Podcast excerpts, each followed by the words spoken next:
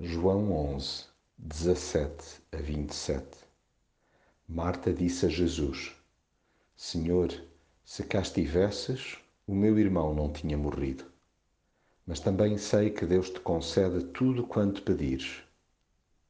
Jesus então declarou-lhe: Eu sou aquele que dá a ressurreição e a vida. O que acredita em mim, mesmo que morra, há de viver. E todo aquele que está vivo e acredita em mim nunca mais há de morrer. Crês tu nisto? Jesus não cessa de caminhar na nossa direção. Nas alturas de agonia, lá está Ele nas imediações para nos abraçar. O seu consolo diferencia-se daquele que familiares e amigos tentam proporcionar. A solidariedade destes é sempre bem-vinda, mas a sua é de veras preciosa de tal maneira que nos queixamos quando nos parece que ele deveria ter feito algo para evitar o sofrimento que nos assola.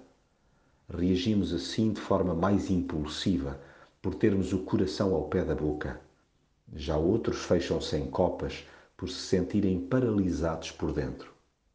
A verdade é que a morte não poupa ninguém e aparenta não ter escapatória. A sensação de impotência e até de que é um assunto arrumado para o qual não há remédio, assalta-nos de alto a baixo. Nestas circunstâncias, agarramo-nos em jeito de desespero a Jesus. No fundo, sabemos que só Ele pode reverter a situação. Quem dera que tivéssemos a convicção interior de que a vida não acaba aqui.